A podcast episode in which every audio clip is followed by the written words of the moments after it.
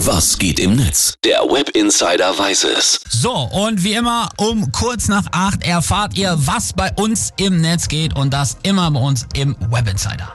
Ja, immer um kurz nach acht ist das. Da geben wir euch so ein bisschen das Social Media Update und heute kann man aus den Trends zum Beispiel bei Twitter auch ganz stark erkennen, ein Thema wird von, glaube ich, mittlerweile fast jedem besprochen, nämlich hier, Achtung mal, die Hashtags Humor, Karneval, Büttenrede, Flugzwerg und Strack-Zimmermann.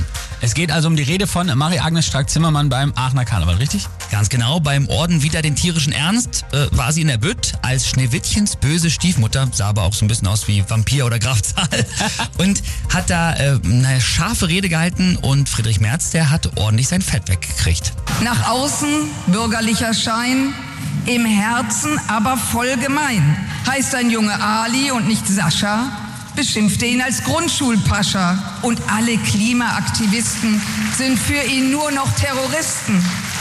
Ah, sehr schön. Flugzeug finde ich sehr gut. Das äh, wird er auch nicht mehr los. Und sein versteinertes Gesicht ist auch unbezahlbar. Das stimmt.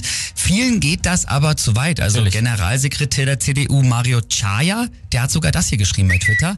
Der bizarre Auftritt von Strack Zimmermann markiert selbst für ihre Verhältnisse ein neues Niveautief. Für eine Handvoll Applaus von Rot-Grün hat sie alle Grenzen anständigen Umgangs gesprengt. Eine solche Peinlichkeit hat mit Karneval nichts zu tun. Ich erwarte eine Entschuldigung. Henrik Wüst, übrigens Ministerpräsident NRW, saß ja im Publikum genau neben Merz. Der fand die Rede aber scheinbar noch ganz witzig. Ja. Ich weiß auch nicht, was die alle haben.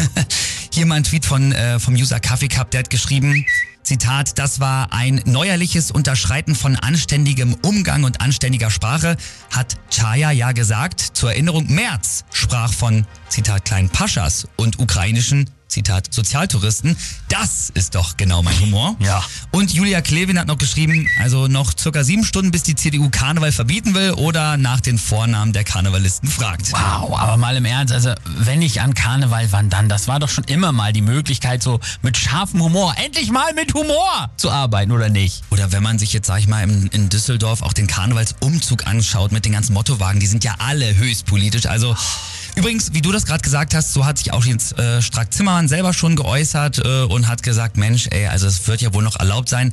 Ich habe hier noch äh, eine ganz coole Abstimmung gefunden im Internet, die gefällt mir besonders. Da wird nämlich gefragt, wer ist denn eigentlich euer Lieblingsflugzwerg? Nils Holgersson, das Rotkehlchen, Tom Cruise oder Friedrich Merz?